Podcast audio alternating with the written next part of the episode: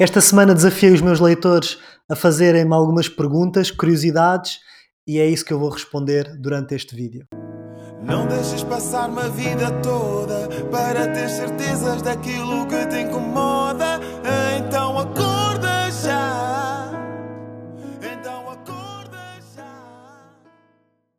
Olá a todos, meu nome é Manuel Clemente, sou escritor e autor do livro Se Sentes, Não Hesites e sejam muitíssimo bem-vindos a mais um episódio do meu podcast, o Se Sentes, Não Hesites.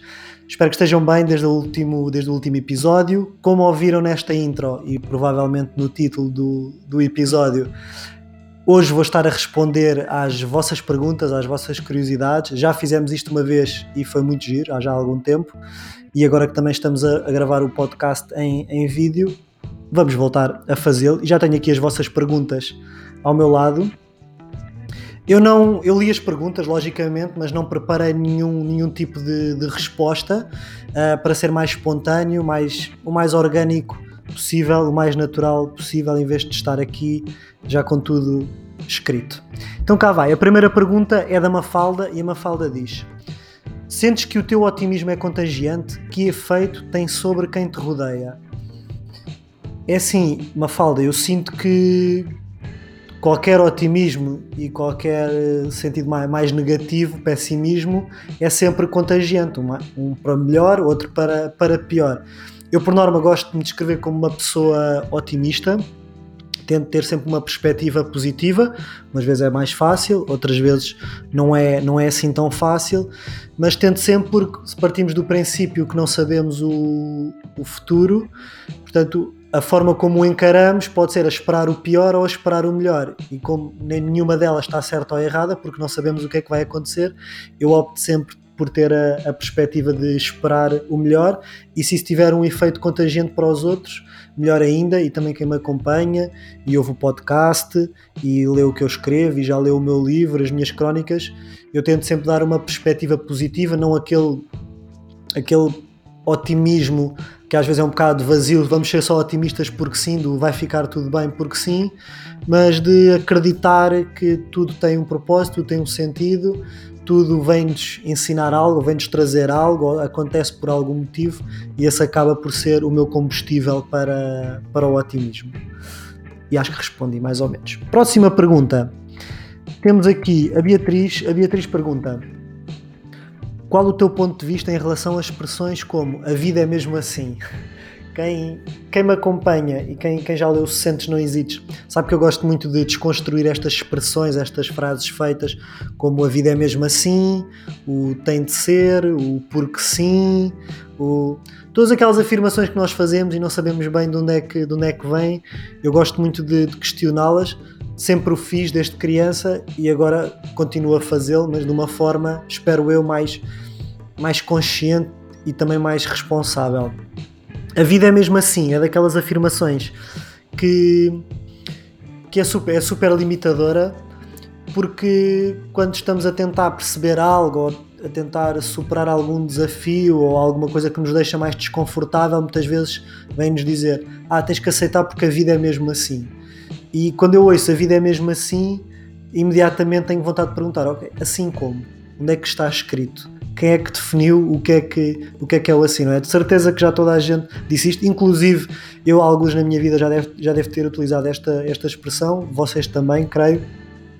Da vida é mesmo assim, mas temos de ter cuidado porque isto pode ser tremendamente limitador e podemos achar que a vida é mesmo assim, de acordo com uma definição que nós inventamos e que muitas vezes não, não corresponde à, à, realidade. E também quem agora acompanhou as lives que eu tive a fazer durante a quarentena, também falámos muito sobre, sobre esta temática, destas, destas crenças ou destas afirmações que normalmente têm sempre um sentido mais negativo e que se acreditarmos nelas sem as questionarmos uh, pode, ser, pode ser muito perigoso. Próxima pergunta da Sónia. Que projetos tens para o futuro que possas desvendar neste momento? Projetos para o futuro. Hum, tenho o meu, meu, segundo livro já está escrito, como já, já disse, uh, já partilhei na, na live e inclusive li um capítulo do, do próximo livro. Este é assim o, o big, o grande projeto que, que eu tenho, é lançar o segundo livro. Depois de ter escrito o primeiro, fiquei um bocado na dúvida se teria algo para escrever no, no segundo e foi de certa forma uma preocupação que eu tive e acabei por estar um momento parado. Faz agora um ano em maio que o livro saiu. Entretanto, estive sem escrever, provavelmente até, até setembro, outubro, até que voltaram a, a, surgir ideias, conteúdos, inspiração. E quando dei por mim, já tinha material para, para lançar um segundo livro. Não sei quando é que, vai, quando é que, quando é que o livro vai, vai sair, com esta, com esta situação toda. Como vocês sabem, está tudo muito incerto. O livro supostamente iria sair agora em, em maio também. Uh, mas pronto, uh, tudo se atrasou. O livro está escrito, como eu disse, mas ainda não tem o título fechado, ainda não tem a capa fechada. Agora não sei se vai acontecer antes do verão, se vai acontecer depois do verão, ou seja, estou muito dependente dos desenvolvimentos de toda esta situação da, pandemia, do Covid e da quarentena e essas coisas todas. E assim, a nível de projetos para o futuro, é este. Quem me conhece sabe que eu não gosto de fazer grandes planos a, a longo prazo, porque sinto que, que, me limitam ou que podem afunilar demasiado o meu, o meu percurso. Tenho assim algumas ideias de coisas que quero fazer. Para já é o livro, como referi, continuar a escrever as crónicas, continuar com, com o podcast, continuar a alimentar a minha página, tanto no Instagram como, como no Facebook, e depois logo se vê o que é que acontece. Depois do livro sair, o meu projeto, o meu plano é, é depois estar a promovê-lo, a divulgá-lo pelo, pelo país, e para já, para já é, é isto, é o mais a longo prazo que, que posso partilhar e não estou aqui a guardar nenhum, nenhum segredo para mim. Próxima pergunta da Miriam. Defina o seu dia numa única palavra. O meu dia numa única palavra depende do, dos dias, mas eu gosto sempre de encarar. Se tivesse que encontrar uma palavra que abrangesse todos os dias, talvez a oportunidade, não é? Porque gosto sempre de encarar cada dia como, como uma oportunidade e eu tento, na maior parte, se calhar 95% das vezes, quando acordo, tento fazer um mini exercício de, de gratidão do ah, que bom, consegui acordar, consigo me levantar da cama, estou de boa saúde, consigo ver, consigo ouvir, consigo pensar. E tenho assim uma conversa comigo em que agradeço, lá está, uh, não agradeço a nenhuma identidade em, em específico, agradeço sim pelo simples facto de ter mais uma oportunidade para, para estar vivo, para poder fazer o que eu gosto, para, para estar com as pessoas que eu gosto e poder aprender. Portanto, acho que é a palavra que melhor pode definir o, o meu dia. E creio que era esta a pergunta da Miriam. Próxima pergunta, da Teresa. Esta é grande. Que caminho percorreste até chegares ao jornal público? Estamos tão habituados a ver camadas mais velhas enquanto cronistas que a tua presença neste jornal de renome é sem dúvida uma lefada de ar fresco e uma inspiração para todos. Olha, a história do público foi, foi uma coincidência. Eu nunca, nunca procurei uh, eu inicialmente, muito lá atrás, para quem não sabe, eu, eu escrevo publicamente há, há, cerca de 4 anos, vai fazer 4 anos em agosto agora de 2020. E na altura, a minha primeira crónica para o público surgiu porque, como a maior parte de vocês sabe, eu fiz voluntariado em Cabo Verde e quando voltei surgiu esta oportunidade através da associação Gap Year Uh, para quem não sabe, é uma associação em Portugal que promove o gap year, o ano sabático, é um conceito cada vez mais comum. Uh, e havia esta hipótese de. Eles tinham uma parceria com, com o público e das pessoas enviarem para lá uh, crónicas relativas ao tema da viagem, ano sabático. Não é que eu tenha feito bem o ano sabático, mas pronto, como tive três meses em Cabo Verde e na altura escrevi, o meu texto foi, foi selecionado e saiu na altura no, no público através desta parceria. A partir daí, como tinha a ponte e gostei da experiência e o feedback foi positivo, continuei a escrever. Ou seja, isto foi em janeiro de 2017 e desde então tenho escrito para, para o público, umas vezes com mais regularidade, outras vezes com menos, ou seja, não tenho nenhuma periodicidade uh, fixa. É, tento não forçar muito, também tento não ficar muito tempo sem, sem escrever, também para, para ir praticando, ir pondo as ideias cá, cá para fora. Mas pronto, surgiu, surgiu assim e estou muito feliz porque muitas pessoas acabaram também por conhecer o meu trabalho através do público, que tem um alcance uh, grande, apesar de ser só no, no, formato digital, mas através, lá está, do site do público, dos Facebooks, etc. Houve muitas pessoas que acabaram por dar com uma crónica minha, viram o autor e depois a partir daí chegaram, chegaram ao, meu, ao meu trabalho e sei de muitas pessoas que apareceram graças ao, ao público. Portanto, é isso. Quem, quem, já leu as minhas crónicas normalmente não são sobre a atualidade, tento falar de temas mais mais abrangentes, muito com base na observação do dia a dia, do comportamento das pessoas, da, das rotinas. E, e, pronto, é o que eu tenho feito e, e, gosto muito. E enquanto estou, ou seja, como livro acaba ser um processo em que vou escrevendo e vou guardando mais para mim, as crónicas são também uma forma de ir mantendo o contacto com, com os leitores e com, com, o público para, para pronto, também ir partilhando aquilo que eu, que eu gosto de escrever e aquilo que é a minha opinião. E se for uma lufada de ar, fresco, como está aqui a dizer a Teresa, tanto, tanto melhor. Próxima pergunta: beber água da praxe. Susana, como se vive cada momento sem pensar no futuro? Ui, isto, é, isto dava quase para fazer um episódio só, só sobre isto. Então, isto é, isto é o problema, o desafio que a maior parte de nós enfrentamos hoje em dia é o pensarmos demasiado, é estarmos no presente, não é? Que é o único sítio onde nós estamos mas colocarmos demasiado no futuro, pensarmos demasiado no futuro, aquilo que comumente chamamos de ansiedade, não é? Costuma-se dizer que as pessoas ansiosas vivem demasiado no futuro e, e pouco no presente. E claro, se nós nos distrairmos, quando dermos por nós, já estamos a pensar no futuro, no que é que vai acontecer, nos planos, nos projetos. Estamos muitas vezes a pré-ocupar-nos, ou seja, a ocupar-nos antes do tempo. Portanto, num estado normal e de distração, é muito fácil darmos por nós a pensar no futuro e a ficar ansiosos e agitados com isso. Agora, viver cada momento sem pensar no futuro. A mim o que me ajuda muito, por exemplo, olha, neste momento que estou a gravar este podcast, não estou a pensar no que é que fiz há uma hora, nem o que é que vou fazer daqui a uma hora. Estou, estou focado, estou embrenhado neste processo e acho que é isso que faz toda a diferença. É quando estamos focados em algo que gostamos, que, que nos dá prazer, que nos acrescenta, perdemos um bocado a noção de tempo porque estamos meramente presos ao agora, estamos no aqui e no agora e não estamos a pensar no que é que vai ser o jantar ou o que é que aconteceu há duas ou, ou três horas. Portanto, isso pode ser uma excelente forma.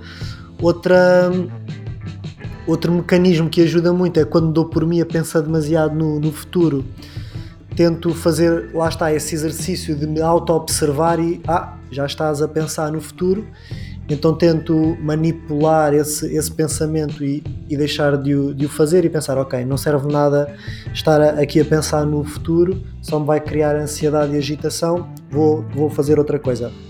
Se calhar ler um livro, ouvir música, ver uma série, dar uma caminhada qualquer coisa que me distraia e que me traga de volta ao, ao presente. Ou seja, não tem mal nenhum pensarmos no, no futuro, é perfeitamente normal. Convém estarmos atentos para quando o fizermos conseguirmos vol voltar ao, ao presente, porque senão vamos estar sempre ansiosos e vamos estar sempre a sofrer com coisas que muitas vezes nunca vêm a acontecer. Ou seja, na maioria das vezes, as nossas preocupações acabam por nunca acontecer e acabamos por desperdiçar tempo e energia no presente com medos que nunca se, que nunca se concretizaram. Portanto, este é sem dúvida um dos maiores desafios da humanidade e a fonte de muita ansiedade e de muito stress, que é o estarmos demasiado no futuro, algumas pessoas, outras estão demasiado no passado, as cicatrizes, os remorsos, as mágoas, os desgostos. Portanto, é, é percebermos que existe um passado e que faz parte e que já não desaparece, a única coisa que podemos mudar é a forma como o encaramos, é perceber que há de existir um futuro, mas que também ainda não aconteceu, nem ninguém sabe o que é que vai acontecer. Eu já dei N vezes este exemplo. No início deste ano, ninguém estava a prever que passados três meses iríamos estar fechados em casa por causa de uma pandemia de um vírus. Portanto, se tudo muda no espaço de três meses, quanto mais no espaço de, de um ano. Portanto, é agarrarmos ao que temos, que é o aqui, o agora, o presente, e se o ocuparmos com coisas que gostamos, com pessoas que gostamos, com tarefas que nos acrescentam, é uma forma de nos distrairmos tanto do passado como do futuro e estarmos mergulhados no presente e, e, quando dermos por nós estamos tão entretidos a viver aqui o agora que até perdemos o interesse por aquilo que já passou e por aquilo que ainda vai, vai passar. É assim, mais ou menos esta a minha, a minha visão desta questão do tempo. E por fim, última, última pergunta. Enviaram muitas perguntas, eu não vou conseguir responder a todas, senão o episódio ficava longo. Eu tentei agrupá-las aqui um bocadinho por hum, por temas também para não repetir muitas questões. A última pergunta é da Andreia e diz: Achas que todos iremos um dia dizer é isto, encontrei a minha verdadeira felicidade? Muito sinceramente, lá está, eu se quisesse ser aquele otimista que falava no início, que, que eu dizia, ah, aquelas pessoas são otimistas mas depois não tem uma base, não há um sustento para aquele otimismo, é só da, da, boca, da boca para fora. Se calhar é dizer sim, vamos todos encontrar a felicidade mais tarde ou mais cedo, mas muito sinceramente, não, eu acredito que está ao alcance de todas as pessoas, isso eu acredito e defendo, e é isso que eu tento promover. Mas, como em tudo na vida, há pessoas que nunca vão conseguir, outras vão conseguir daqui a muitos anos, outras vão conseguir já amanhã, outras já conseguiram. Portanto, depende muito, depende muito do nosso comportamento, depende muito da nossa atitude perante a vida, depende muito da forma com que nós lidamos connosco, da forma com que nós aceitamos a nossa, a nossa realidade e se o fizermos, ou seja, isto é um trabalho que não é da noite para o dia, é um processo gradual e orgânico que não dá para para forçar, podemos acelerar, não é? Se tivermos alguns comportamentos que vão de encontro a este objetivo, mas vai ser sempre preciso tempo e muita paciência. Portanto, aquilo que eu acho é que poderá acontecer um dia em que nós damos por nós dizer olha, não tinha reparado, mas olha, estou feliz, estou de boa saúde, estou rodeado de pessoas que gostam de mim, faço aquilo que gosto, dou valor à vida que tenho, dou valor à vida, à, dou valor à pessoa que sou, e sim é felicidade, mas também percebermos que não existe um estado de felicidade fixo e permanente, porque se assim fosse também iríamos rapidamente aborrecer-nos e o ser humano é perito em aborrecer-se, vejamos por esta, por esta quarentena. Mas vão haver momentos, vão continuar a haver momentos de tristeza, momentos de alegria, mas se nós tivermos uma forma correta e saudável de lidar com cada um deles, a isso poderemos chamar de, de felicidade que é, e felicidade, se calhar aqui um sinónimo, também diria paz, estarmos em paz com a vida como ela é, com as coisas como elas são e sabermos navegar por estes altos e baixos que, que é a vida e que nunca há de ser uma, uma linha reta. Quando for uma linha reta é porque provavelmente já, já cá não estamos. E pronto, é esta a minha perspectiva relativamente à, à, à felicidade. Para resumir, claro, a felicidade está ao alcance de todos, eu acredito seriamente nisso, mas nem todos vão, vão conseguir, a verdade é essa, a não ser que façam algo por isso. Portanto, que assumam a responsabilidade da sua vida, segurem as rédeas da sua vida e lutem por essa felicidade. Não lutar num sentido de esforço e de ter que batalhar, mas encarar como um, como um objetivo e como algo que vale a pena e que é, e que é possível. E pronto, acabaram-se as perguntinhas para este episódio. Muito obrigado a todos aqueles que, que tiveram desse lado até ao fim. Aproveitar também para dizer que as lives terminaram. Foram quase três semanas de lives em que estivemos no Instagram a ler o meu livro, Se Sentes, Não Hesites. Foi muito, muito interessante. Adorei conhecer-vos, foi super divertido. Entretanto, todos os leitores que entraram nas emissões foi, foi muito bom, foi muito enriquecedor para todos. Pelo menos eu fiquei com essa sensação e só me resta agradecer-vos. Agradecer também a todas as pessoas que entretanto passaram pelas mais variadas plataformas, eh, o site da UC, o site Goodreads e o People, e tiveram a dar review, a escrever reviews ao, ao meu livro e a dar feedback. É uma ótima forma e gratuita de apoiar o meu trabalho, portanto, muito obrigado a todos aqueles que, que o fizeram. Eh, e é isto. Mais um episódio esta semana coincide com o final do estado de emergência, portanto, a ver se é de vez e se não temos que voltar atrás. Lá está, vamos ser otimistas, mas responsáveis e cuidadosos. Voltamos a ver para a semana e já sabem, sempre que sentirem, não hesitem. Muito obrigado e até breve. Vida toda para ter certezas daquilo que te incomoda.